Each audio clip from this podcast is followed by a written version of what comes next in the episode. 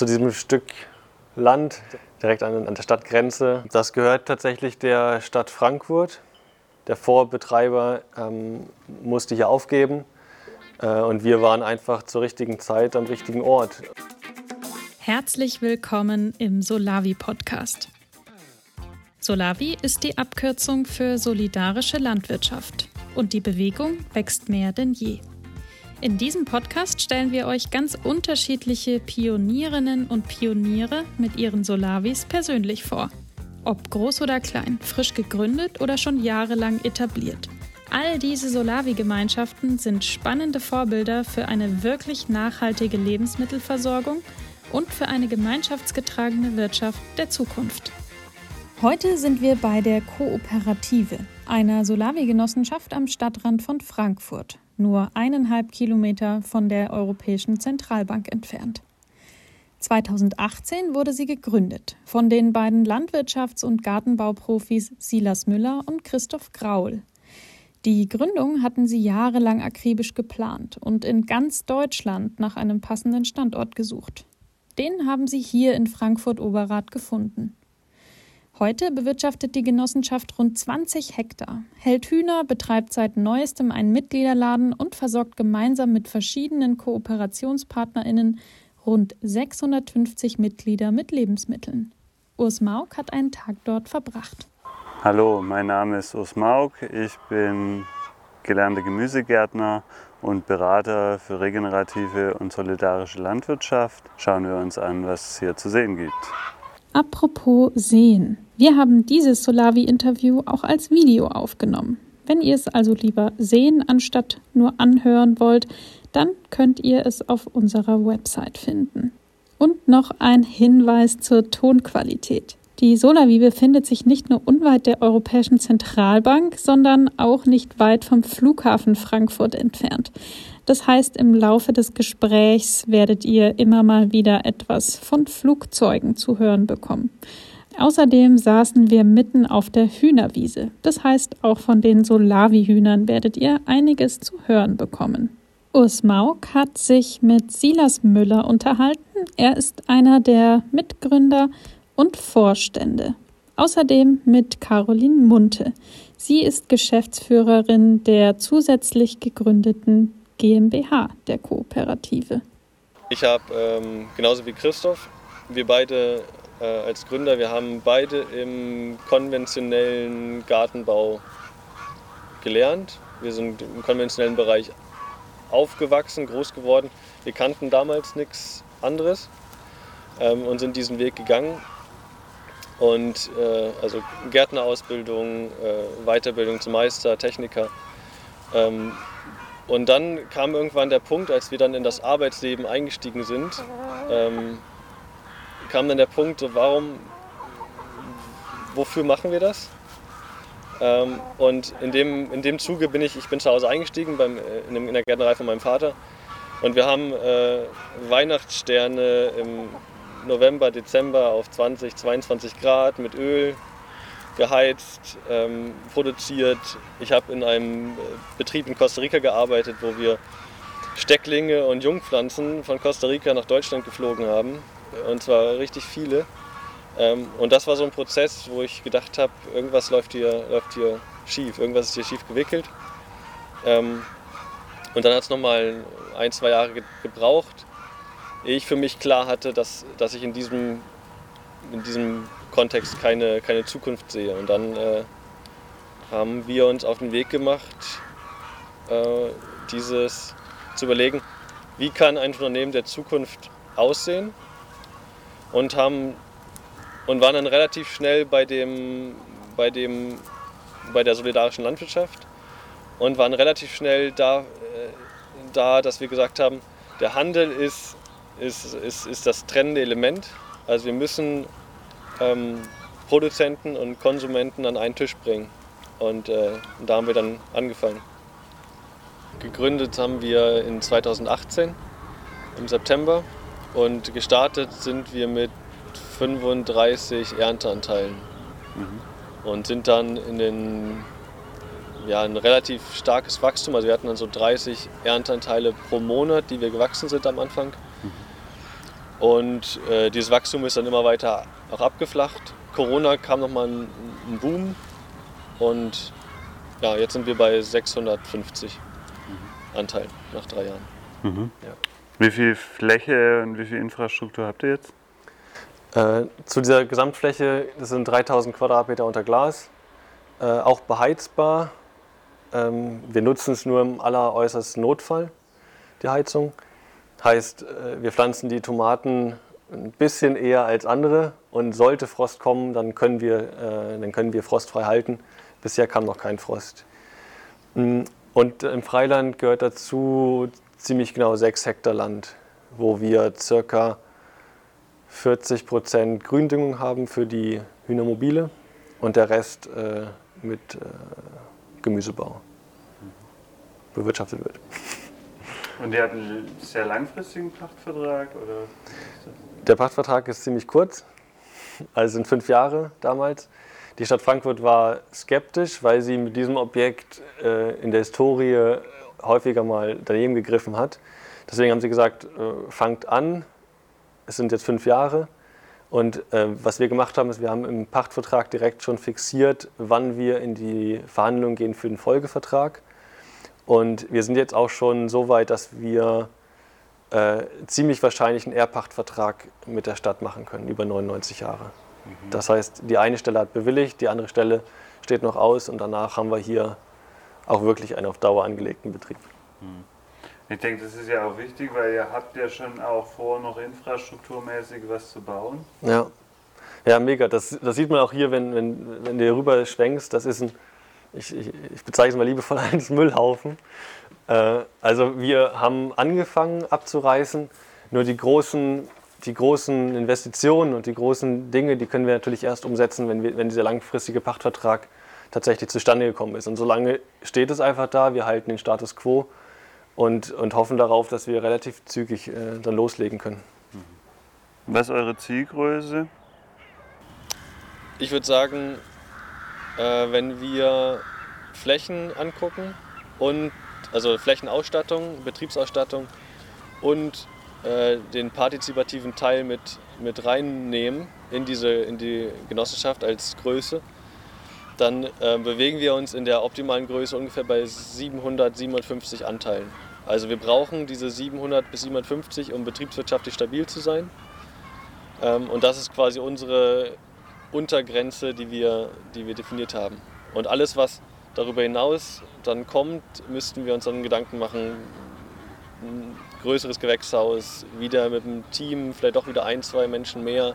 Und dann kommt so eine, so eine nächste Schwelle wahrscheinlich auf uns zu mit dann 1000 oder so. Mhm. Also für uns ist 57 als das definiert. Mhm. Team ist ein gutes Stichwort. Äh, zu wie viel seid ihr und in welchen Bereichen wie viele? Ins, insgesamt, insgesamt in der Genossenschaft angestellt sind 18 Personen. Ähm, darunter fallen aber auch äh, vier Auszubildende, eine FJlerin ähm, und auch 450 Euro Kräfte. Also Vollzeitäquivalenten habe ich mal ausgerechnet ungefähr so 8, 9. Ähm, und wir haben noch eine GmbH angedockt und da sind nochmal ähm, noch fünf Angestellte in dem Laden, die dazukommen. Also das heißt, wir haben äh, einmal einen Mitgliederladen mit fünf Angestellten plus das, was hier auf dem Standort passiert mit den 18. Von den Kulturen, du hattest schon erwähnt, gerade vorhin im Vorgespräch, ihr habt eine Herausforderung mit dem Boden und ihr habt euch für bestimmte Kulturen entschieden und andere gar nicht anzubauen. Genau. Ähm, wir haben, also das eine ist, wir haben einen sehr hohen pH-Wert in dem Boden. Das heißt, bestimmte Spurennährstoffe werden, werden festgelegt. Das ist ein Punkt. Ähm, dazu kommt, dass der Boden, als wir ihn hier übernommen haben, ja, nicht sehr lebendig war. Und wir versuchen jetzt über die Jahre mit, mit Einarbeitung von, also wir hatten jetzt jedes Schiff schon fast einmal unter Gründüngung, außer das, ich glaube, außer das Einser. Ja, das eine Schiff noch nicht. Ansonsten hatten wir alle drei jetzt schon einmal in Gründüngung. Und wir versuchen mit Mulch, mit Silagemulch, äh, das Leben und organische Material in den Boden zu kriegen. wir hatten halt am Anfang bei äh, also Blütenendfäule, äh, bei Paprika ist ein Punkt, äh, weshalb wir keine Paprika mehr machen. Ähm, wir haben Probleme mit Spatzen, die uns die Gurken komplett abfressen. Äh, ja, und wir haben ein großes Problem mit, mit, mit der Getreidemilbe und wir haben, auch, äh, äh, wir haben auch Drahtwürmer hier im Boden. Also wir haben das ganze Portfolio. Ähm, ja, wir haben jetzt so einen, so einen Mix gefunden aus, äh, aus den Kulturen, die funktionieren. Und das sind im Sommer die Bohnen, Auberginen und Tomaten. Und im Winter ist es so, dass wir gucken müssen, äh, bis die Getreidemilbe kommt, können wir die ganzen Blattsalate, Spinat, Asiasalat, äh, Pak Choi und diese Dinge können wir dann machen. Und ab Dezember sowas, wenn die Getreidemilbe dann in, die, in, die Haupt, in ihre Haupternährung kommt, dann äh, geht eigentlich nur noch sowas wie Postelein, dann sehr, sehr, sehr robust gegen. Und dann starten wir dann Ende Februar, Anfang März wieder mit den Blatt, Blattsalaten und Kopfsalaten. Tomaten sind, denke ich, eine, eine sehr wichtige äh, Frucht, weil mögen alle und ist so wahrscheinlich auch das Zugpferd in so einer Kiste im Sommer. Ja, das ist so. Ähm, wir haben hier, äh, wir haben hier zwei, zwei unterschiedliche Arten. Also wir haben die Samenfesten hier auf der linken Seite und wir haben die Hybriden äh, auf der rechten Seite. Mm, der Pflanztermin war irgendwann zwischen Mitte März und Ende März, ich weiß nicht genau. Und ja, wir sind ziemlich, ziemlich happy. Die sehen echt noch ganz gut aus. Und ja, es ist immer ein spannendes Thema, auch mit den Mitgliedern. Warum macht ihr Hybriden generell? Und äh, dann ist es halt immer so, also manchmal entgegne ich denen ein bisschen, ein bisschen ketzerisch. Wir können auch gerne äh, Mischkulturen und Permakultur und, und, wir können eigentlich alles machen, was, was sie wollen. Nur am Ende hat es einen direkten Einfluss auf den Preis und auf die Mengen in der, im Ernteanteil. Und womit wir bisher ganz gut gefahren sind, ist, dass wir so einen Mix machen aus, aus Hybriden, die, die eine, einen sicheren Ertrag und einen gleichmäßigen Ertrag und auch einen Ertrag nach, also einen frühen und einen späten Ertrag auch bringen, dass wir die, die, den gesamten Sommer auch Tomaten anbieten können, machen und auf der anderen Seite dann die Samenfesten, die natürlich schon geschmacklich besser sind und auch die Vielfalt und auch besser darstellen und sieht auch einfach auch schöner aus, äh, die Früchte zumindest. Mhm. Ja. Ihr habt ja auch eine Form gewählt, wo nicht nur alles von eurer eigenen Gärtnerei kommt, die es ja mittlerweile gibt. Ähm, also was war vielleicht auch die, der ausschlaggebende Grund, sich für das Modell zu entscheiden, statt zu sagen, okay, wir machen jetzt eine Gärtnerei und haben dann unsere 150 Anteile und ja. das, das sind mehrere, mehrere Ebenen, die, die da reinspielen. Ähm, die erste praktische oder ja, praktische, pragmatische Ebene ist, äh, wir hatten keinen Hof, als wir angefangen haben. Das heißt, wir, äh, wir haben lange Zeit, waren wir auf Hofsuche, wir haben nie das Passende gefunden und haben dann irgendwann gesagt, wir wollen trotzdem starten, wir sind jetzt schon über 30. Wir haben keinen Bock mehr auf Hofsuche, wir wollen jetzt, wir wollen jetzt starten. Und dann haben wir gesagt, okay, lass uns das Konzept einfach umdrehen. Lass uns die Mitglieder suchen, lass uns Menschen finden, die, die, die ähnlich, ein ähnliches Konzept auch voranbringen wollen, die ähnliches Konzept auch gut finden. Und der Hof wird dann schon kommen. Und äh, das heißt, ohne Hof können wir auch keine, können wir auch nicht sagen, wir sind jetzt Solavi und, und bauen an, sondern ohne Hof brauchst du Kooperationspartner oder brauchst Partner, die halt das Gemüse dann bereitstellen. Und so haben wir angefangen, dann das Netz um Frankfurt mit Partnern äh, aufzubauen. Das ist die eine Ebene. Ähm, die zweite Ebene würde ich sagen, ist eine betriebswirtschaftliche Betrachtungsweise. Hm. In unseren Augen hat es dann keinen Sinn gemacht, als wir dann die Flächen hatten, zu sagen, äh, wir machen jetzt eine 100% Eigenversorgung. Dann sind wir relativ schnell an dem Punkt, dass wir wirklich nur diese 70, 80, 90, 100 Mitglieder oder Ernteanteile versorgen können. Hm. Das heißt, wir müssen dann als Zweier, ein Zweier-Du damals, vielleicht mit einem Angestellten, müssen wir davon leben können. Das war schwer vorstellbar. Ähm, wir können durch, eine, durch die Reduzierung von Kulturen, können wir die Stückkosten wenigstens auf das Maß begrenzen in der Kultur, dass wir sagen, dass da kommen wir nah an das, dass es sich auch lohnt anzubauen. Und ich spreche so, weil ich, äh, ich habe das alte Gewächshaus von uns äh, im Kopf, so produziert normalerweise heute keiner mehr für den Markt. Ähm, wir haben sowieso sehr hohe Stückkosten und wir haben ein, ein, auch einen Anspruch an sozialen ähm, Parametern, also an Lohn, an Fortbildung, an all diesen Sachen, der, den wir relativ hoch ansetzen wollen. Und wenn man das alles betrachtet, dann ist das Gemüse so teuer, wenn du dann auch noch 40 plus Kulturen machst, dass wir betriebswirtschaftlich gesagt haben, es macht eigentlich Sinn, wenn wir das, was in der Region ist äh, und sowieso vorhanden ist, wenn wir das mit in das Konzept einbetten. Äh, das heißt, es wird, ja, das heißt, wir, wir produzieren das, was unsere Kooperationspartner nicht anbauen. Das ist, das ist das, die Idee dahinter. Eigenanteil ist bei, ich würde sagen, im Sommer bei 50, 60 Prozent und im Winter eher so bei 20 bis 30. Also so gemittelt vielleicht bei 40. Ja.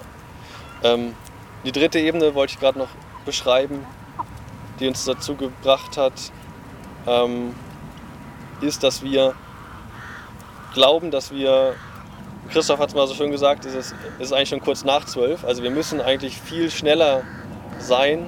Das Klima, der Klimawandel schreitet extrem schnell voran wir, wir haben eigentlich keine Zeit mehr. Und jetzt dieses Gefühl, wir setzen uns mit 70 oder mit 100 Mitgliedern hier hin und, und versorgen die, das hat sich angefühlt wie, eigentlich ist es viel mehr drin. Wir können viel mehr Menschen von dem Konzept überzeugen. Und, oder wir können viel mehr Menschen dazu bringen, äh, sich nachhaltiger zu verhalten. Äh, ja. Und das hat uns dazu bewogen zu sagen, wir, wir bündeln die Kräfte der, wir bündeln die Kräfte der Region, beziehen die, die Kooperationspartner mit ein und können dadurch eine viel größere Menge an, an Menschen auch an diesem Konzept partizipieren lassen. Und was, was mit 100% Eigenversorgung in der Form nicht, nicht möglich wäre. Ja, wir haben mehrere Kooperationen. Wir haben unter anderem zwei Bäckereien, bei denen wir immer ähm, monatsweise wechseln und das Brot bestellen. Dann haben wir ähm, Honig von, Im, von einer Imkergemeinschaft und die sind auch teilweise Mitglieder. Ähm, dann haben wir unseren eigenen Saft, den wir allerdings ähm, in einer ähm, äh, in einer Behindertenwerkstatt ähm, pressen lassen. Und dann haben wir, ja, je nachdem, also wir haben kein Obst. Obst kommt komplett von den, ähm, von den ähm, Partnerhöfen. Und ähm, je nachdem, was wir für Gemüse haben, kommt der Rest halt eben auch vom Partnerhof. Mhm. Noch was vergessen? Die Nudeln. Ach, die Nudeln. Wir produzieren einmal, ja, bisher einmal im Jahr Nudeln. Und ähm, ja, das sind sozusagen auch unsere Eigenprodukte von unseren eigenen Eiern. Und die, die Hühner sind auch eigene, wie man sieht. ja, wir machen zwei, zwei Wochen Betriebsferien über die äh, Weihnachtsfeiertage. Aber die, die Kollegen hier die legen ja trotzdem weiter. Und dann äh, aus der Menge ähm, können wir genauso viel Nudeln machen, wie es dann fürs Jahr auch reicht. Wie ist jetzt die auch rechtliche Struktur? Also auch da gibt es ja unterschiedliche Gesellschaften und wie seid ihr da strukturiert? Also wir haben eine, wir haben eine Genossenschaft gegründet in 2018 und haben Anfang 2019 noch eine Tochtergesellschaft, eine GmbH, aus der Genossenschaft heraus gegründet. Zwischen diesen beiden Gesellschaften besteht ein Beherrschungs- und Gewinnabführungsvertrag. Das bedeutet auf Deutsch, dass einfach äh, alles, was die GmbH macht, an Gewinn und an Verlust, wird eins zu eins an die Genossenschaft weitergegeben. Und die GmbH ist laut äh, Satzung oder Gesellschaftsvertrag an alle Regeln gebunden, die auch die Genossenschaft hat. Und auch der Aufsichtsrat ist genauso äh, an die, äh, also ähm, kontrolliert genauso die GmbH wie auch die IG. Und der Hintergrund dieser Ausgründung, steuerlich gesehen Ausgründung, ähm, also dieser zweiten Gründung der, der Gesellschaft, ist, dass wir gesagt haben, die, durch die Kooperationstätigkeit machen wir steuertechnisch, betreiben wir Handel, Handeltätigkeit. Das heißt, wir kaufen die Sachen zu. Und das würde bedeuten, dass wir das, wenn in einer Gesellschaft würden wir dann den landwirtschaftlichen Status in der Genossenschaft würden wir verlieren. Und wenn wir gerade im Hinblick äh, auf, auf die Privilegien, die eine Landwirtschaft hat, im Außenbereich Bauen, äh, Agrarinvestitionsförderung, äh, gemeinsamer Antrag, Heimförderung und all diese Dinge, ähm, darauf wollten wir nicht verzichten und haben deswegen eine zweite Gesellschaft angedockt. Und auch damals war schon im Hinterkopf, wir wollen irgendwann mal Mitgliederläden auch in der Stadt haben. Und ein Mitgliederladen ist ein Handelskonstrukt. Ähm, und jetzt haben wir ja den ersten Mitgliederladen und dieser Mitgliederladen konnte direkt von der GmbH mit betrieben werden. Caroline, du bist seit kurzem äh, Geschäftsführerin der Kooperative GmbH, ähm, zentral in der Verantwortung für Kommunikationsthemen, hast den Leitbildprozess maßgeblich mit begleitet und kommst aber gleichzeitig eigentlich aus einem ganz anderen Feld, also komplette Quereinsteigerin, wenn ich das so richtig weiß. Hm, was hat dich denn hierher gebracht, dass du jetzt ähm, in so einem Projekt gelandet bist? Oder vielleicht auch angekommen? Also es ist nicht so tiefgreifend wie bei Christoph und Silas. es ist tatsächlich, glaube ich, ähm, grundsätzlich erstmal der Zufall. Ähm, also wenn ich mal anfange, ich fange mal vorne an. Ich habe was ganz anderes gelernt. Ich habe ähm, Steuerfachangestellte ganz früher gelernt, habe dann studiert und ähm, habe dann lange im Recycling oder im Schrotthandel gearbeitet und gemerkt, dass sich das nicht mit meinen Kindern vereinbaren lässt, dass dieser Job einfach so zeitfressend ist, dass ich äh, das nicht für mich oder dass ich das nicht möchte. Das hätte man sicherlich irgendwie vereinbaren können, aber dass das nicht mein Ziel ist.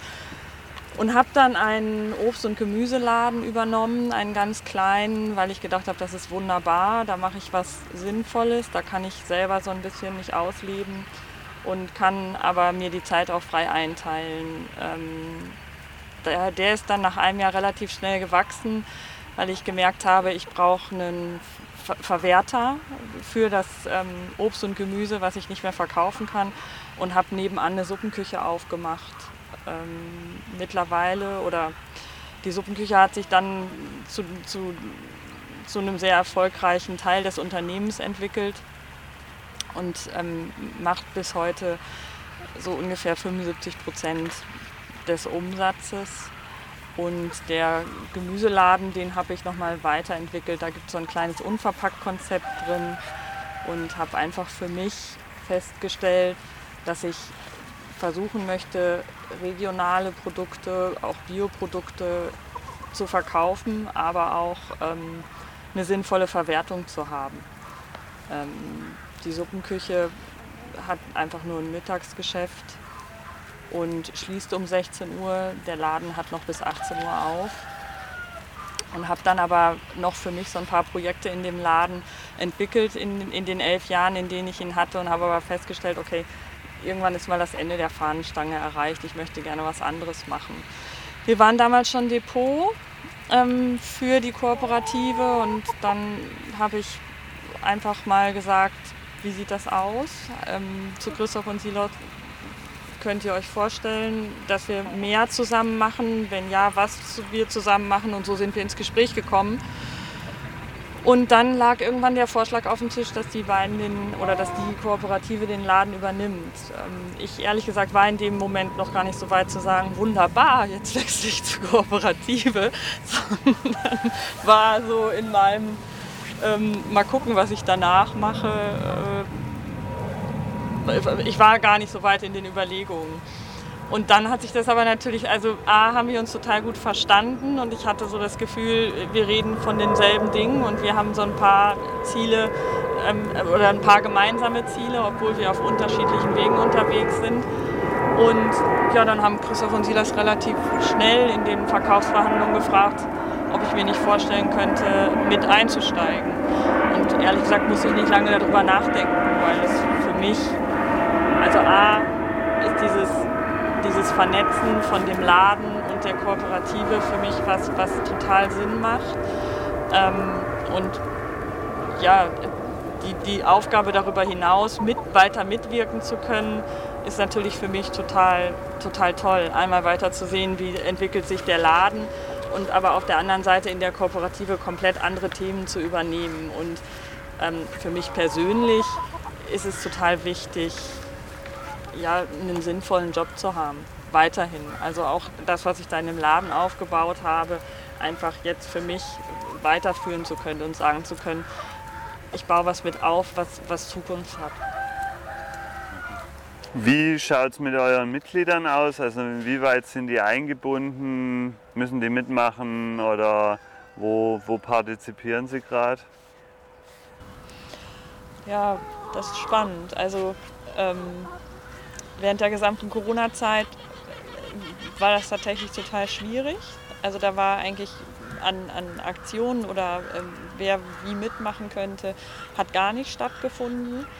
Und ähm, jetzt ist es so, dass wir eigentlich seit, seit acht Wochen wieder anfangen, Dinge mit den Mitgliedern zu machen. Also ähm, wir hatten jetzt zum Beispiel schon ein paar Mitglieder, die ausgeholfen haben in den Packteams. Wir haben ähm, eine ähm, Unkraut-Hackaktion gemacht und ähm, jetzt kommen so die ganzen weiteren ähm, Aktionen. Wir haben heute, ähm, dann Ende der Woche haben wir Apfelfest, ähm, dann haben wir nochmal ähm, Bohnenräumen im Gewächshaus. Das heißt, da kommt jetzt so nach und nach kommen jetzt ähm, weitere Aktionen. Wir möchten gerne mit den Mitgliedern zusammen Honig abfüllen im Oktober und möchten Himbeermarmelade einkochen. Also wir trauen uns jetzt gerade wieder. Mhm. Und versuchen die Mitglieder mehr einzubinden. Mhm. Also ihr bietet wirklich gezielt Aktionen an, wo sie dann kommen können, also jetzt mal abgesehen von Corona. Also es ist schon, sie müssen nicht, aber sie, ihr versucht sie an Betrieb zu holen und ihnen das näher zu bringen. Ja. Genau. Das war eines der Grundsätze auch, als wir gegründet haben, dass wir gesagt haben, äh, sie alle können gerne vorbeikommen und können helfen, aber sie müssen nicht. Das war uns äh, extrem wichtig, dass wir nicht so einen jemanden, der sowieso eine 40 oder 50 Stunden äh, Woche hat, dass der auch noch äh, einen Samstag hier raus, rausrücken muss und Unkraut jäten, das, äh, das funktioniert nicht. Also entweder sie machen es freiwillig und gerne oder, oder nicht. Und wir haben bei unserem Team so auf, dass wir alle Arbeit auch ohne den Mitglieder schaffen. Dass das, was, wenn sie wirklich rauskommt, dass es dann auch wirklich eine gute Zeit wird und nicht ein Arbeitseinsatz. Und dann haben wir zusätzlich noch hier in Oberrat einen Mitgliedergarten, der tatsächlich auch während der Corona-Zeit äh, sehr gut angenommen worden ist. Und da ist jetzt, da gibt es schon sowas wie eine kleine Gemeinschaft. Die Leute sprechen sich ab und haben da so ihre eigenen kleinen Beete, treffen sich am Wochenende da. Also da ist schon so sozusagen so ein erster eigenes kleines Idyll von Mitgliedern, die sich untereinander gut verstehen und irgendwie auch kennenlernen. Ah, cool. Mhm. Was wir gerade noch nicht gesagt haben, wir haben auch so eine Art, wie nennen wir das, Leitbildprozess ist es nicht, es ist eine, ein Partizipationsprozess mit den Mitgliedern gestartet vor einem Dreivierteljahr, kann das sein? Ja, wo wir versuchen, ähm, die Mitglieder mit in die Genossenschaft mit reinzunehmen. Also heißt, zu, zu gucken, was, wollen, was für Interessen haben die Mitglieder, was wollen sie hier tun? Wollen sie überhaupt was machen oder wollen sie einfach das Gemüse oder haben sie Ambitionen, hier aktiv zu werden? Und da herauszufinden, wo sind die Interessen, worauf haben sie Bock und, äh, und wie können wir das mit dem, was wir haben, mit den, mit den Räumen, die wir haben, ähm, verbinden oder auch mit, den, mit dem äh, Geschäft, Geschäftsbetrieb verbinden. Okay. Also ich glaube, entstanden ist das Ganze daraus, dass dass natürlich auch, also die Mitglieder, die helfen wollen, haben, sind mit einer großen Erwartungshaltung gestartet und das ist während Corona ähm, hat das natürlich alles nicht stattgefunden. Und da haben wir so Online-Gespräche ähm, eingeführt oder Stadtteilgespräche haben wir es genannt. Da haben wir so verschiedene Depots zusammengefasst und die Leute konnten sich mal äußern, was möchten sie und wo hätten sie Lust, sich zu engagieren. Und da haben wir festgestellt, dass bei so vielen Mitgliedern, dass so viele unterschiedliche Interessen da sind und auch so viele unterschiedliche Ansätze, dass wir das schwer gehandelt bekommen und dass wir eigentlich den Prozess ins Laufen bringen müssen, aber dass wir aufgrund dieser Kürze der Zeit, also die Genossenschaft gibt es drei Jahre und davon waren anderthalb Jahre lang, ähm, hatten wir Corona oder haben immer noch ähm, eine Pandemie. Und ähm, es, es gab gar keine Zeit, dass die Leute sich wirklich kennenlernen. Es gab keine Hoffeste, es gab keine wirklichen Möglichkeiten, an irgendeiner Stelle ähm, einen Austausch ähm, stattfinden zu lassen, außer im Mitgliedergarten. Und da haben wir jetzt tatsächlich diese Woche auch ähm, noch eine, eine, weitere Veranstaltung, die haben wir Get Together genannt. Und da haben wir alle eingeladen, die Lust haben, ähm, sich zu engagieren, die, die ein Projekt haben, die eine Idee haben oder die einfach mal gucken wollen, was machen wir eigentlich und habe ich vielleicht Lust, mich zu engagieren. Und das ist auch eins der Themen, die wirklich schwer ist, weil man muss das irgendwie alles unter einen Hut bekommen. Und die Vorstellungen sind so weit auseinander, dass wir uns überlegt haben, dass wir versuchen, mit den Mitgliedern dort so etwas ähnliches wie einen Zeitstrahl zu erstellen und mit kleineren Projekten anzufangen, wie zum Beispiel unseren Vorgarten jetzt zu verschönern, dass die Leute, die bei uns direkt am, am Bärengarten abholen, dass die dort einen Aufenthaltsort haben, also ihre Kiste abholen und dass man dann den Vorgarten nutzen kann und, und sich mal unterhalten kann oder vielleicht, äh, weiß ich nicht, vielleicht entwickelt sich auch sowas raus, dass man dann einen Kaffee hinstellt und da findet der erste Austausch statt. Also es ist nur ein Beispiel, was entstehen kann. Was da jetzt am Freitag tatsächlich bei rauskommt, werden wir sehen. Und das ist immer die Frage, die uns umtreibt, wie, wie schaffen wir das, dass diese Genossenschaft, dieses Unternehmen bei den Menschen da draußen in der Stadt, wie das zu ihrem Unternehmen werden kann. Also wie schaffen wir es, dass diese, dass die wirklich die Mitglieder das Gefühl, nicht, das, nicht nur das Gefühl haben, sondern dass sie wirklich,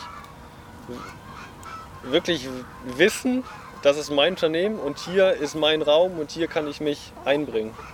Und äh, also wie schaffen wir es, dieses von dem Konsumenten auf den das glaube ich Prosumenten war irgendwann heute Morgen gesagt. Also wie schaffen wir es, diese, diese, dieses Konsumentendasein irgendwie hinter uns zu lassen und, und in, die, in die Verantwortung und in die, in die Aktivität zu kommen. Das ist immer die Frage dahinter.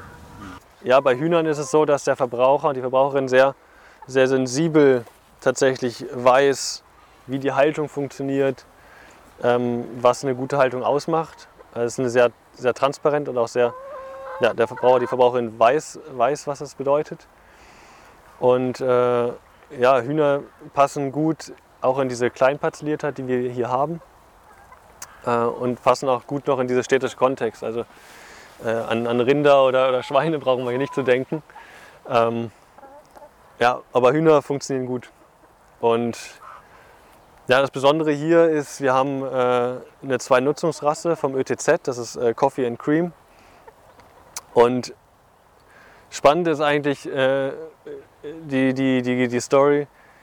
Wir haben am Anfang, als wir die Hühnermobile angeschafft haben, haben wir eine Umfrage bei unseren Mitgliedern gemacht und haben gefragt, was für Hühner wollt ihr gerne gehalten haben von uns. Und äh, wir haben ihnen aufgelistet, äh, wir können ein Hybridhuhn halten, ähm, wir können auch äh, ein Hybridhuhn mit äh, und uns an, an einem Bruderhahnprojekt beteiligen. Ähm, wir können aber auch äh, eine Zwei-Nutzungsrasse nehmen äh, und wir können Zwei-Nutzungsrasse und Bruderhahn-Initiative machen und haben das mit Preisen hinterlegt, haben natürlich erklärt, was die Unterschiede sind, was es bedeutet. Und äh, ich glaube 97 Prozent oder 96, 97 Prozent der Mitglieder haben gesagt, jo, wir nehmen das teuerste Huhn, also das Zwei-Nutzungshuhn. Und äh, an dem Beispiel haben wir persönlich ganz gut gesehen, wenn wir es schaffen, die Informationen gut aufzubereiten, dann ist es ganz selbstverständlich, dass ich nicht dann vielleicht keine 40 Cent für ein Ei bezahle, sondern eher, eher die 60 Cent für ein Ei, weil ich weiß, was dahinter steht. Ja, und hier bei den, bei den Hühnern sehen, kann ich, kann ich ganz gut beschreiben, wie auch wir als Kooperative denken. Äh, weil wir am Anfang haben wir den, den einen Eieranteil gehabt. Dann haben die, die Mitglieder die Eier bekommen und dann hatten wir irgendwann das Problem, äh, dass wir die Hühner, die Suppenhühner hatten und die Bruderhähne und dann aktiv quasi die Sachen verkaufen mussten. Und dann haben wir gedacht, nee, das, das ist nicht Sinn der Sache und haben dann einen, einen Hühneranteil daraus gemacht. Und das hat dazu geführt, dass wir, äh, ich glaube, 30 Prozent der Mitglieder gesagt haben, nee, dann wollen wir keine Eier mehr. Weil wenn ich das Fleisch nehmen möchte, ich bin ja Vegetarier, dann, äh, dann will ich auch keine Eier mehr. Dann kaufe ich mir die Eier woanders, so flapsig formuliert. Ähm, und, aber es hat einen enormen, enorm zum Verständnis beigetragen, dass hinter jedem Ei auch immer ein Huhn und ein Hahn steht. Und äh, allein dieses, dieses, wir können sagen, wir haben jetzt eine ganzheitliche Herangehensweise an diese Tierhaltung. Und die, die Eier essen, die müssen auch die Verantwortung übernehmen für, für die Tiere, die dahinter stehen. Und das ist ähm, extrem schön. Und warum ich vorher gesagt habe, dass es ein Teil der, auch der Kooperative ist, ist, weil wir auch hier, wir haben zuerst den, die kleinste Einstiegspforte gewählt, also wir verkaufen die Eier. Und am Ende ist ein Hühneranteil bei rausgekommen, ähm, wo wir eigentlich äh, sagen können, ja, wo wir sagen können, die Mitglieder finanzieren die gesamten Hühner und nehmen alle Produkte in der Kette ab. Und äh, genauso ist es auch, wenn wir mit Kooperationspartnern unterwegs sind. Wir nehmen den kleinsten die Eintrittspforte, kaufen das Gemüse zu und die Schritte kommen danach. Deswegen ist, sind die Hühner immer ein gutes, ein gutes Beispiel dafür, wie wir, wie wir das entwickeln werden. Und ihr habt ähm, im vormals viellosen Betrieb eine gute Möglichkeit gefunden, euer, äh, eure Zwischenfrüchte quasi mit weiter zu veredeln. Ähm, als wir die Hühnermobile angeschafft haben, haben wir, war unser Ideal, das Futter soll aus der Region kommen und das Futter soll daher von den Betrieben, also von Kooperationspartnern kommen, wo wir wissen, also möglichst nah dran und äh, halt auch in diesem, in diesem Netzwerkgedanken mit erzeugt. Wir waren dann mit verschiedenen Betrieben auch in Kontakt, also wir hätten die Komponenten alle zusammenbekommen.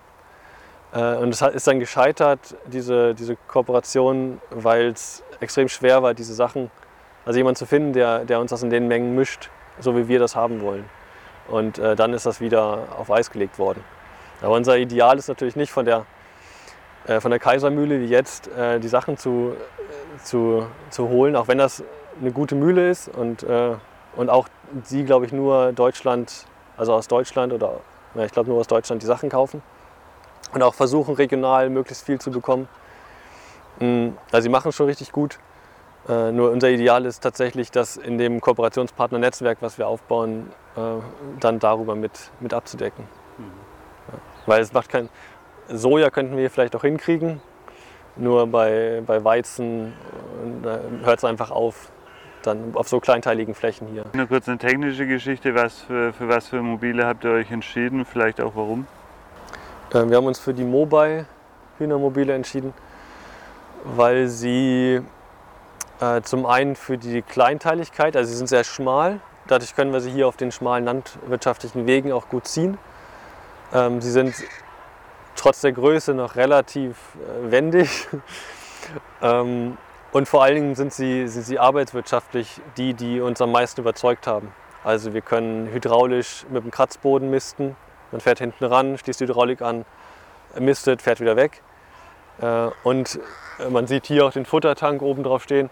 Man nimmt den Futtertank runter, fährt zum Hof, macht den voll, setzt ihn wieder drauf und dann hat man für zwei bis drei Wochen äh, gefüttert und innen drin läuft eine Schnecke automatisch mhm. zu den Fütterungszeiten, die für die jeweiligen Entwicklungsphasen der Hühner auch passen. Also es ist eine, eine sehr, ähm, ja, glaube, sehr stark automatisiert auf jeden Fall. Mhm. Ähm, und vom Tierwohl her ist es auch gut durchdacht, mm, wobei ich da wenig Einblicke habe in andere Mobile. Also ich, es ist ähnlich aufgebaut wie Weiland, äh, nur dass die Stangen hier äh, eher auf, auf der, also noch versetzt gemacht sind und nicht, nicht gleichmäßig, um die Rangordnung der Hühner besser abzubilden, um so vielleicht weniger Kämpfe zu haben. Das ist die Idee dahinter. Mhm. Ja, also wir sind glücklich soweit mit den Dingern. Mhm. Ja. Seid ihr biozertifiziert? Ja. Also die sind auch von den Besatzdichten und so weiter, ja. habt ihr die auf Bio? Ja. Wie viele sind da jetzt in so einem Stall? 220. 220. Ja. Ihr habt euch bewusst für zwei kleine entschieden als, anstatt einen großen? Ja. ja. Das ist die, die, die kleinteilige Struktur hier. Wir könnten die Großen gar nicht hier umziehen. Also wir könnten mit den Großen gar nicht auf einen anderen Acker fahren, sondern der würde ja nur hier stehen. Ja. Und dafür haben wir zu wenig Fläche, als dass wir uns das erlauben können. Mhm. Und vor allem haben wir natürlich äh, hier auf der anderen Seite die Häuser und auch die AnwohnerInnen sind auch mal glücklich, wenn die Mobile mal ein Jahr woanders stehen. auch wenn es äh, durchaus, also über, zu überwiegenden Teilen wird es sehr begrüßt, was wir machen. Und es gibt aber natürlich vereinzelt auch Menschen, denen das zu laut ist. Also das Hühnergegacker dann? Ja. Oder der Hahn, der mal schreit? Ja. Mhm. Genau. Denen ist Flugzeuglärm lieber als die Hühner. vielleicht, auch, vielleicht haben sie auch bei uns einfach das Gefühl, sie könnten noch Einfluss nehmen. Ja. Bei den Fliegern kannst du halt nicht so viel Einfluss nehmen. Ja. ja. Nur wir versuchen schon, das so zu, so zu rotieren, dass jeder Anwohner mal das Glück hat, dass vor, vor dem Haus ein Mobil steht. Ja. Also ihr habt euch ja jetzt mit der Kooperative für ein, für ein, für ein Modell entschieden, das am Anfang sogar sehr stark auf Kooperation oder ich sage es jetzt mal provokant Zukauf ausgerichtet war. Ähm, was steckt da dahinter und ähm, wenn ich es richtig weiß, wollt ihr ja auch dahin quasi noch mehr das Solavi und nicht eine, ähm, wir handeln quasi. Also ihr wollt auch eure Ideale sind höher, sage ich mal so. Ja, auch wenn man es uns nicht ansieht. ja, ist tatsächlich so. Wir, ähm, wir sind nicht angetreten, um Handelsbetrieb zu machen. Äh, wir haben, glaube ich, sehr, dadurch, dass wir in dem, in dem konventionellen Bereich groß geworden sind, ist das das, was wir, was wir kennengelernt haben und wir wissen, dass es funktioniert. Und das ist auch das, was was die anderen Menschen da draußen, also auch andere ähm, Höfe, Betriebsleiter von Höfen, äh, kennen, ist der Handel. Das heißt, äh, hinzugehen zu einem, ich sag mal, provokant zum alten Landwirt und zu sagen, hier, was hältst du denn von einem solidarischen Prinzip? Wir kaufen dir einmal im Jahr, geben wir dir Geld für eine Fläche und du sagst, was du für die Fläche brauchst und wir nehmen die Ernte, dann äh, hätte er uns mit Sicherheit einen Vogel gezeigt. Und ähm, unsere Strategie war zu sagen, hey, wir sind äh, zwei ambitionierte, jetzt ein paar mehr, äh, junge Menschen, wir haben äh, eine gute Idee äh, und lass uns starten mit einem, äh, mit einem einfachen Handelsverhältnis. Äh, du kannst uns beobachten, was wir tun, wir gucken, wie deine Ware so, so ist und lass uns Vertrauen aufbauen ähm, und, und schauen, wie es weitergeht. Und so haben wir, so war es einfacher, Kooperationspartner zu finden. Und äh, ja, so, so können wir jetzt sein, dass wir vertrauensvoll auch jetzt anfangen können, mit den, mit den Partnern zu sprechen. Äh, also vertrauensvoll über Preise zu sprechen. Preise ist ein sehr sensibles Thema. Mm, und jetzt versuchen wir Stück für Stück hin zu diesem solidarischen Gedanken zu kommen. Und der erste Schritt dahin war, äh, Einheitspreise, so banal es sich anhört, aber Einheitspreise festzulegen fürs ganze Jahr. Also nicht diese, diese Saisonschwankung mitzunehmen, am Anfang ist es teuer und dann am Ende ist es sportgünstig, sondern dass wir einfach sagen, was brauchst du für, für ein Kilo Möhren und das zahlen wir dir einfach das ganze Jahr. Ähm, so, das, war, das ist der erste Schritt. Und äh, so können wir Stück für Stück weitergehen und diese Landwirte, Landwirtinnen und Gärtner, Gärtnerinnen davon überzeugen, dass, äh, dass wir ein, ein stabiler Partner sind. Und äh, perspektivisch ähm, sind das natürlich auch immer, also jeder kennt das Thema des, des Höfesterbens. Und ähm, natürlich haben wir auch um, um, im Raum Frankfurt Höfe, die, die auf dem Markt wahrscheinlich in Zukunft irgendwann aufgeben werden müssen.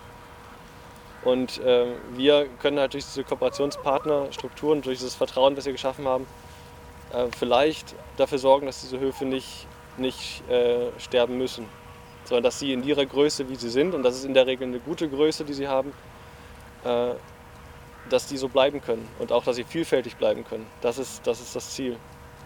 Und nicht, ähm, ich, ich schweife so ein bisschen aus, es, wenn wir das Thema Alnatura betrachten, die jetzt äh, anfangen, die Preise enorm anzuziehen, die LandwirtInnen unter Druck zu setzen und äh, eigentlich müssten diese, diese Betriebe jetzt um das vier-, fünffache wachsen, um irgendwann um, um zukunftsfähig für die nächsten 20, 30 Jahre zu sein. Und das heißt aber auch, dass eigentlich schon relativ große Gemüsebaubetriebe da eigentlich keine Chance mehr haben. Entweder sie wachsen mit Alnatura mit oder sie, sie reduzieren komplett oder sie geben auf. Und wir können, und unser Ansinnen ist, dass wir diese Betriebe mit hier mit rein äh, bekommen in, diese, in, dieses, in diesen Gedanken der Genossenschaft und sie genauso lassen können, wie sie sind. Weil so sind sie in der Regel gut. Sehr schön. Ich denke, zu der, zu der Vision kommen wir später nochmal. Also Weiterentwicklung, da klingt gerade ganz viel, okay, wir haben noch große Pläne und es ist jetzt nicht nur, wir verwalten das, was da ist, aber lass uns vorher nochmal zu dem, zu dem äh, Leitbildprozess kommen, weil ich glaube, das ist was relativ Spannendes, was eigentlich viele Solavis, vor allem die größeren, glaube ich, regelmäßig machen sollten, damit man nicht einfach seinen Stiefel durchzieht und dann zwar immer Leute hat, die genau das toll finden, sondern eher dann dahin kommt, okay, gucken, was, wie kriegen wir eine große Menge Menschen und gerade in so großen Solavis, es kam ja gerade vorhin schon, es gibt so viele unterschiedliche Interessen und Wünsche, ähm, die man in so einem großen Konstrukt unter den Hut bringen oder vielleicht auch parallel mögliche Initiativen aufbauen. Wie habt ihr das ganz technisch gemacht und ähm, genau und, und was genau was vielleicht auch was ist rausgekommen? Also wir haben dieses, diesen Leitbildprozess haben wir schon auf der, ich glaube vier Wochen nach der Genossenschaftsgründung hatten wir den ersten. Äh, dann, äh, da war noch sehr viel, sehr viel,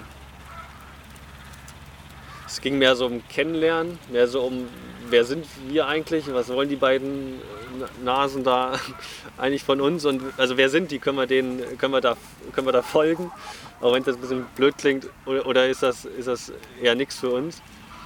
Ähm, es war mehr so ein Kennenlernen, wo wir, wobei wir da schon auch sehr viel gesagt haben von was wir, was wir uns vorstellen können. Dann ist das eingeschlafen, das Thema, weil wir vom Geschäftsbetrieb überrollt wurden äh, aufgrund des starken Wachstums. Dann haben wir nochmal einen Leitbildprozess initiiert. Das war dann wieder ähnlich. Das war dann ein, zwei äh, Treffen, auch mit Hoffest und Sommerfest und äh, Open Space Sachen und da haben wir richtig auch Material gesammelt und das sind auch wieder eingeschlafen, weil wir wieder vom Geschäftsbetrieb überrollt wurden. Und dann haben wir uns irgendwann gesagt, okay, so kann es nicht weitergehen. Wir haben jetzt noch, gefühlt haben wir noch einen Schuss. Und wenn der nicht sitzt, dann, äh, dann glauben uns die Mitglieder gar nicht mehr, dass wir überhaupt äh, noch irgendwann mal so einen, so Leitbildprozess zu Ende führen wollen. Ja, und dann äh, haben wir angefangen mit einer externen Person, die uns beraten und unterstützt hat, äh, dann nochmal einen dritten Versuch zu machen.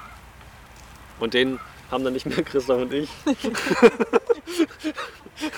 das wäre dann wieder in die Hose gegangen, sondern das hat dann äh, mit Caroline haben wir das dann äh, gestartet. Also ich glaube dazu, ich bin dann sozusagen dazu gestoßen ja. irgendwann. Also es war schon Stimmt. so einiges war schon in Vorbereitung und da jetzt, ähm, kommen nochmal die, die Stadtteilgespräche mit den Mitgliedern online, ähm, um nochmal abzurufen, ähm, was ist denn an Interesse da und was, was, was gibt es für Bedürfnisse. Und ähm, die externe Beraterin und, und ich haben dann irgendwann festgestellt, dass Christoph und Silas so ein bisschen wie soll ich das sagen? Also die waren schon so ein bisschen, die wussten nicht mehr, wie sie das für sich handeln sollen. Die waren selber frustriert. Ich würde sagen auch ein bisschen, da schwebt auch so ein bisschen so ein schlechtes Gewissen mit, weil es einfach nicht so richtig funktioniert hat. Und dann waren aber auch die Anforderungen von außen oder die, die Erwartungshaltung von außen war so groß, dass da nichts mehr, also nichts Produktives mehr bei rausgekommen ist. Und ähm, in diesen Stadtteilgesprächen haben wir versucht, noch mal so ein bisschen zu filtern. Und da muss ich ganz ehrlich sagen, also das ist jetzt auch nur so mäßig gelungen, weil ich habe das eben schon einmal gesagt, es sind so viele Bedürfnisse da und es sind so viele Möglichkeiten da, die aber auch von irgendwem gesteuert werden müssen. Also man kann ja jetzt nicht alle, können jetzt nicht alle sagen, wunderbar, wir haben 30 Ideen und die können jetzt übermorgen umgesetzt werden, wenn niemand da ist, der sie steuern kann. Und da ist es tatsächlich so, dass uns der gesamte, der gesamte Aufbau und dieses schnelle Wachstum so ein bisschen überrannt hat mit allem. Das ist ein ganz wichtiger Punkt, finde ich, weil ähm, was wir gemacht haben, ist, wir haben es versucht, zentralistisch anzugehen. Und das ist etwas, das das würde ich so nie mehr tun, weil du, du kannst diese 600 oder noch mehr Leute, Menschen kannst du nicht irgendwie zusammenkriegen. Dann kommt nur, es kommt, es kann keine Gemeinschaft entstehen, es kann keine Dynamik entstehen. Die, die Dynamik entsteht in kleineren Gruppen. Und deswegen äh, jetzt auch die Idee, äh, dass wir depotweise kleinere Gruppen versuchen, ähm, da Impulse reinzugeben, um dann äh, Genau, dass wir, dass wir nicht versuchen zentralistisch, sondern dass wir eher versuchen, die Mitglieder zu bestärken, selber aktiv zu werden und dann in diesen kleinen Gruppen was umzusetzen. Also wir haben online gestartet tatsächlich, aber es ist also es hat nicht so richtig zum Erfolg geführt, weil es total schwierig ist. Dort kommt keine richtige Diskussion zustande. Und es ist mehr so ein, jeder sagt was und dann ist es aber auch oft so, dass man entweder kein Feedback bekommt oder äh, also es technisch auch einfach nicht funktioniert, weil dann doch jemand wieder was ganz anderes sagt. Das ist, glaube ich, in Real Life dann genauso.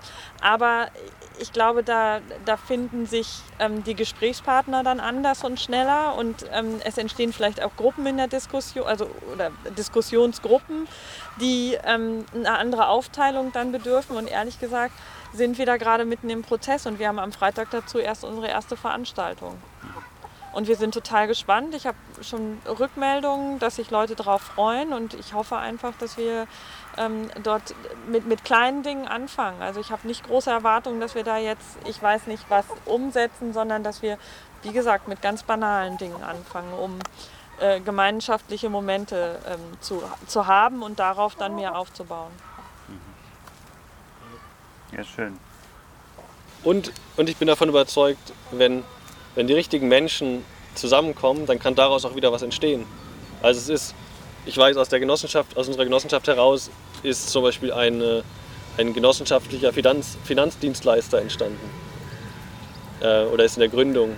Und ich, ich habe ganz, also ich habe, ich persönlich habe ganz viele Ideen, was man machen könnte und wundere mich, warum es nicht gemacht wird. Also wir können ja auch eine genossenschaftliche Kita machen oder wir können ja auch eine, eine ganz uneigennützig. also wir ähm. können, wir können ganz viel zusammen machen und das auch anders, anders machen, als, als da draußen es passiert und wir können es viel besser machen. Diese Kiste ist zwar ähm, im Mittelpunkt, aber diese Kiste, diese Obst- und Gemüsekiste soll nur Mittel zum Zweck sein, dass sich darüber Menschen finden und Menschen miteinander Ideen austauschen. Wie macht ihr denn eure, eure Logistik? Also werden die Kisten vorgepackt und so weiter? Mhm. Also wir haben aktuell 36 Depots in und um die Stadt um, um Frankfurt herum.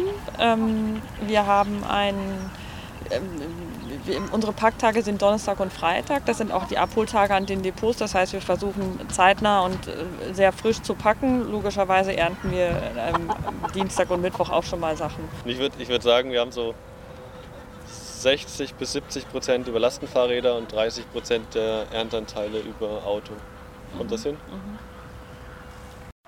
Genau, lasst uns, ähm, bevor wir hier zum Ende des, des Interviewteils kommen, noch einmal über die, über die Zukunft sprechen. welche konkreten Weiterentwicklungsideen ihr vielleicht schon in der Pipeline habt. Ich würde jetzt, ich würde jetzt mit dem Laden starten. Also ähm, ich glaube, einer, eins der, der, der großen Ziele ist jetzt den Laden mehr in die Kooperative einzubinden. Wir haben jetzt ähm, frisch eingestellt seit Mitte September jemanden, Katharina, die ist sozusagen Schnittstelle zwischen Laden und Kooperative und der Laden muss einfach, also aktuell haben wir den großartigen Luxus, dass der Laden nebenbei läuft und auch völlig autark läuft. Der macht seinen, also der rechnet sich und ähm, ja, weil er läuft halt eben noch nebenbei. Er bekommt ein paar Produkte von uns, ähm, aber auch bei weitem noch nicht alle Produkte. Und ähm, diese Ladenentwicklung soll jetzt im nächsten Jahr ähm, ganz weit vorangetrieben werden, dass wir mit diesem Laden so eine Art Schaufenster zum Hof haben, dass die Menschen überhaupt verstehen, was machen wir da und, und wofür stehen wir. Und dann ist es natürlich total wichtig, dass wir ähm, die ganzen Produkte, die wir hier haben, im Laden anbieten und das auch noch viel intensiver, als wir das gerade tun.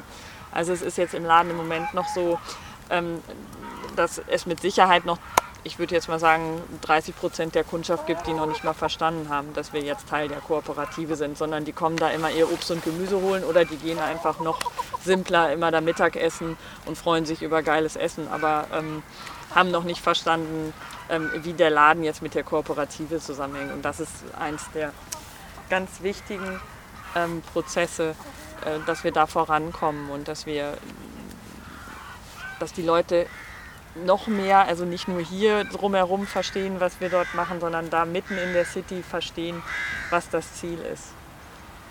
Und das, ja. Wir wollen das so, so ein bisschen, äh, das Konzept in Anlehnung an den Kattendorfer Hof umsetzen.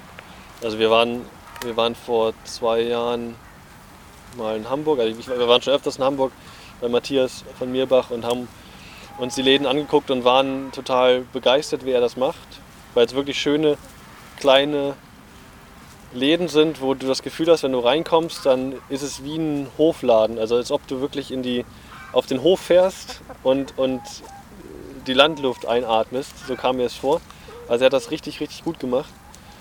Und das ist das, was Caro meint mit, mit Hoffenster, also das zu zeigen, irgendwie das, was wir hier tun, in den Laden zu transportieren und dieses, dieses Gefühl dazu vermitteln und auch das Know-how. Also wir machen jetzt, haben angefangen mit äh, Auszubildende, die hier natürlich überwiegend in dem, in dem Geschäftsbetrieb arbeiten, dann aber auch mal einen Tag in den Laden gehen, um die, um die Verknüpfung besser hinzubekommen, um genau dieses, diese, dieses Gefühl von ähm, Hofladen da erzeugen zu können und das Wissen auch von dem Acker bis an die VerbraucherInnen zu transportieren, äh, das hinzubekommen.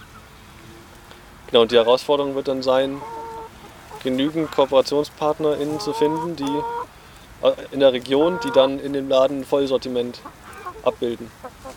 Also, das heißt, Mitgliederladen nach Vorbild Kappendorfer Hof mit zwei Preissystemen und ausschließlich regional aus, der, aus dem Umkreis hier in Frankfurt und Umgebung. Und wollt ein, einladen oder ist es dann, also ihr wollt jetzt erstmal diesen Einladen zum Mitgliederladen sozusagen umbauen mit den regionalen Produkten? Also nicht mehr, wir bestellen einfach beim Großhandel äh, Posten A bis Z und sondern und dann, ähm, dann gucken, wie es sich weiterentwickelt. Genau. Also dieser Laden ist sehen wir als Pilotprojekt, für den wir uns Zeit nehmen. Und wenn wir das Gefühl haben, dieser Laden funktioniert und das, das Konzept, das funktioniert, äh, und wir haben die Menschen, die diesen Laden auch gut laufen lassen, dann können wir uns natürlich vorstellen, auch noch einen zweiten und dritten Laden in Frankfurt auch zu machen. Nur das soweit denken wir nicht. Es geht darum, jetzt zu gucken, funktioniert das, was, was Matthias in Hamburg macht, funktioniert das auch hier. Cool. Ja, das ist ein, ein Thema, was uns für die Zukunft beschäftigt. Und die sagen, anderen zwei Themen ist einmal die Infrastruktur hier vor Ort ist ein großes Thema, wo ich nicht näher darauf eingehen möchte, glaube ich, es ist einfach ein Bau von, von einer Halle und so. und ein weiteres Thema für die Zukunft ist möglicherweise noch einen zweiten Betrieb irgendwo in der Nähe mit einzugliedern, der vielfältig Obst anbauen kann. Mhm. Weil es extrem schwer ist, hier in der Region den Obstanteil wirklich vielfältig zu gestalten. Und jetzt nimmt Silas uns nochmal eine Runde mit ins Gewächshaus. Und wie schon gesagt, wer die Kooperative hier auch noch sehen möchte, findet das Interview auch als Video auf unserer Webseite. Genau, wir fangen an zu räumen ähm, und holen den Mulch komplett aus dem Gewächshaus wieder raus mhm. und bringen ihn dann auf die, auf die Freilandflächen mhm. und lassen ihn dann da zersetzen. Okay. Also weil er einfach für die Schnittkultur und sonst zu viel Organik da wäre, wenn es einarbeitet, oder? Äh, ja, es ist zu viel organische, organisches Material. Mhm. Und vor allen Dingen lassen wir auch die, die, Krankheits, die Krankheiten mit, mit drin. Also ich glaube schon, dass, dass da schon einiges drin ist. Wir haben das mal, wir haben das mal versuchsweise gemacht im letzten Jahr, dass wir den Mulch drin gelassen haben und mit dem Mulch dann andere Pflanzen wieder, wieder ange, zugedeckt haben und die sind komplett ähm, die sind dann komplett krank geworden, ziemlich schnell. Und wir haben es auf den Mulch zurückgeführt. Schöner wäre natürlich jetzt flach einarbeiten, eine Frässaat machen, Gründüngung, aber gut, dann eben haben wir wieder das Thema mit der Milbe. Ja. Ähm, Und auch die Drahtwürmer freuen sich ja auch über die Gründüngung. Nicht? Ja, ja, also man sagt hier mehrjährige Kleegräser, das ist definitiv so, die mögen natürlich Bodenbearbeitung nicht. Ja. Aber genau deshalb wäre jetzt im ersten Schritt zu sagen, okay, wir machen wirklich eine flache Bearbeitung. Dann hat man auch noch ein bisschen Organik an der Oberfläche. Dann hat der Wurm auch noch was mhm. zu holen, auch die Tiefgräber. Und hat es nicht einfach nur blank. Weil wenn du es jetzt rausräumst und, und bearbeitest, dann gibt es wieder kein Futter für, fürs Bodenleben und das für vier Monate. Und das ist halt richtig schade. Ja. Man kann die Restwurzel ja drin lassen. Also ich hoffe eh, dass ihr jetzt nicht rausreißt, sondern abschneidet. Mhm. Dann hast du die Restwurzel von der Tomate, hast den Restmulch, der ver verarbeitet wird und kannst dann rein, reinarbeiten. Und um es schwarz zu halten, wenn das wirklich das Ziel ist, dann könnte man ja auch striegeln. Mhm. Dass man gar nicht dauernd durchfräst, dann musst du ja auch mit dem Traktor genau. nicht, sondern ja, genau. mit so einem Handstriegel gibt es ja auch diese gezogenen. Ja.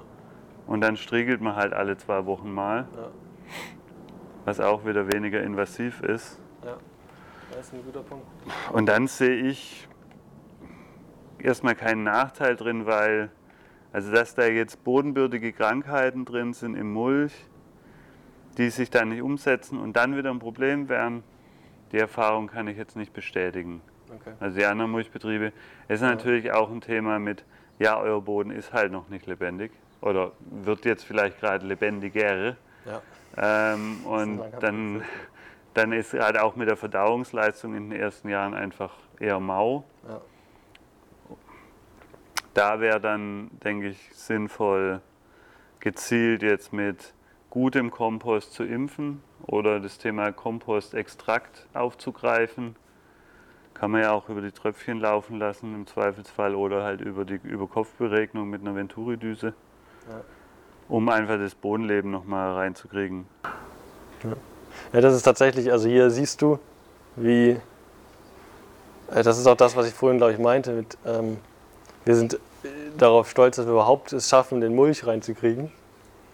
Und, ähm, und zwar so, dass es im normalen Arbeitskontext passiert und nicht irgendwie über die eigenen Schultern am Wochenende. Mhm. Ähm, so, das ist schon ein enormer Erfolg. Und jetzt, wenn ich dich so reden höre, dann, dann denke ich so, ja, gut, das kann man alles machen. Nur das, das sehe ich tatsächlich auf eine längerfristige, äh, auf einer länger, längerfristigen Schiene. Und wenn wir das jetzt machen würden, oder wenn ich mich jetzt hier reinarbeiten würde, dann würde ich halt drei andere Dinge irgendwo anders komplett vernachlässigen müssen. Mhm. Und in dem Moment sage ich, okay, das ist ein Status quo. Es ist besser als letztes Jahr mhm. und besser als vorletztes Jahr. Und daran arbeite ich weiter. Ja. Ja.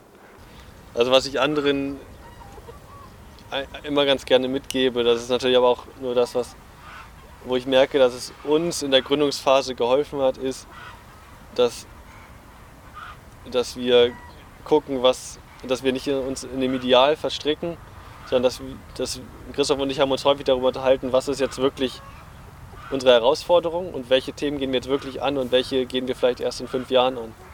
Und so eine gewisse, so einen gewissen Pragmatismus und so einen gewissen, ähm, ich setze jetzt bewusst mal nicht alle Ideale um, äh, aber dafür komme ich von der Stelle und verschiebe das einfach auf ein paar Jahren, äh, wenn, ich, wenn ich ein bisschen mehr wenn ich ein bisschen mehr gesettelt bin und so ein bisschen mehr Routine auch drin ist. Und erst wenn wirklich dieser, wenn jetzt nächste, nächstes Jahr der, der Betriebsleiter kommt, der hier das Gewächshaus dann verantwortlich macht, dann haben wir krasse Kapazitäten genau für diese Dinge.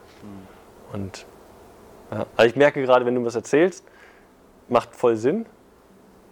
Hm, nur ich merke auch, wie, mich, wie es so ein bisschen, wie es eng wird, weil ich es einfach weiß, ich schaffe es sowieso nicht. Ja. Und ähm, wir sind froh, wenn wir die Sachen gut ernährt bekommen und, und äh, ja. Mhm. Und ja, so nach und nach die, die Sachen in den Griff kriegen. Und da äh, fangen wir halt ganz, ganz weit vorne an. Es macht, es macht nicht so viel Sinn, alles selber vorzugeben, sondern es macht viel mehr Sinn, den Menschen ihr Projekt zu geben und das zu, also zu versuchen, Menschen zu finden, die ein ähnliches Projekt äh, anders oder also dass sie wissen, dieses Gewächshaus ist jetzt ihr Ding und sie können da tun lassen, was sie wollen und, äh, und ich halte mich da raus, dann weiß ich, da ist jemand dahinter und hat richtig Bock und, und, und, und gibt Gas, als äh, wenn ich vorgebe, was andere zu tun haben. Dann bin ich in zehn Jahren immer noch da und gebe vor, was andere zu tun haben. Ja. Und da möchte ich, ich möchte da nicht sein, dass ich das vorgebe, sondern ich möchte eigentlich Menschen dazu befähigen, ähm, ihr eigenes Ding machen zu können. So, das, das ist der, ja. Und das wiederum würde, gibt mir noch wieder Freiheit für andere Dinge, wenn ich nicht alles vorgeben muss. Ja, ja cooler Ansatz, weil dieses sich verzetteln und alles machen müssen, das geht oft. Also ich glaube, das ist oft ein Manko an diesen kleinen gemischten Betrieben, dass mhm. man dann Know-how-mäßig, aber auch zeitmäßig einfach nicht mehr rumkommt. Wenn es diesen einen Menschen nicht mehr gibt. Oder wenn dieser Mensch in Rente geht oder wenn er so. Und dafür gibt es, in Deutschland gibt es das Narrativ dafür, dass dann der Sohn oder die Tochter. So, aber das Narrativ funktioniert auch nicht mehr so richtig in der heutigen Zeit. Ja. Und dafür braucht es Lösungen. Und den nehmt ihr euch auch an? Wir sind auf jeden Fall so, dass wir sagen, diese Genossenschaft, wie sie hier steht, braucht mich nicht und braucht Christoph nicht. Ähm, die würde auch ohne uns weiter bestehen bleiben. Weil das Interesse von den Menschen da draußen einfach so groß ist, dass das hier weitergeht, dass sie mit Sicherheit andere Menschen finden werden, die das hier weiterführen. Was ich, was ich schaffen möchte oder was, was mein, mein Ziel oder auch das Ziel bei der Gründung war, ist, dass wir ein, ein, äh, ein Geschäftsbetrieb, ein BürgerInnen äh, gehörendes Unternehmen gründen, was äh, Generationen überdauert, was nicht an Personen gebunden ist. Mm, und wo, wo diese ganzen Themen, die uns in der heutigen Zeit umtreiben, äh, dass die behandelt und, und gelöst werden. Und unserer Meinung nach können diese Themen nicht von einzelnen LandwirtInnen gelöst werden, sondern nur als, als, großes, als große Gemeinschaft oder als großer Zusammenschluss. Und deswegen das Ziel, diese Menschen auch ja, zu, dazu zu bringen, selber kleine Teile zu übernehmen, um, um in einem guten Kontext, also in einem, sagen, eine in einer Gemeinschaft, in einem, wo, wo man sich aufgehoben fühlt, in so einem Kontext äh, Dinge vorantreiben zu können. Das ist so dieser, wenn ich sage, das ist so dieser eine, der eine Abschnitt. Und wenn ich jetzt gerade so drüber rede, fällt mir der zweite auf, der Kapitalismus hat geschafft, dass wir immer individueller werden. Und das ist, glaube ich, auf einer, auf einer anderen Ebene nochmal so ein was, was Christoph und mich auch immer umgetrieben hat, äh, dass wie schaffen wir es wieder, diese, dem entgegenzuwirken. Und äh, das heißt, durch, wie schaffen wir es wieder, die Menschen zusammenzubringen und nicht weiter auseinanderzutreiben. Ja, mein Besuch in der Kooperative EG in Frankfurt geht zu Ende. Ich fand es einen spannenden Besuch. Ähm, besonders ähm, bemerkenswert fand ich den Ansatz über die Eier, eben zu sagen, okay, wir holen die Menschen über das, Ei ins Boot, beziehungsweise fangen mit dem Ei an und kommunizieren dann aber, sagen, okay, wenn ich Eier esse, dann gehört da Fleisch dazu, beziehungsweise irgendjemand muss auch die Legehennen bzw. die männlichen Tiere abnehmen, woraus sich dann dieser Anteil entwickelt hat, Ei plus Huhn, also Ei plus Fleisch. Natürlich verliere ich bestimmte Menschen, also Vegetarier, die dann nicht sich jemand suchen, der das Fleisch abnimmt, aber finde ich eine konsequente Herangehensweise und einen durchaus nachahmenswerten Ansatz, also zeigt, wenn wir es schaffen, die Menschen da abzuholen, wo sie sind und dann natürlich viel Energie in Kommunikation, in Transparenz setzen, sind sie durchaus bereit, den Weg mitzugehen, wenn sie verstehen, warum.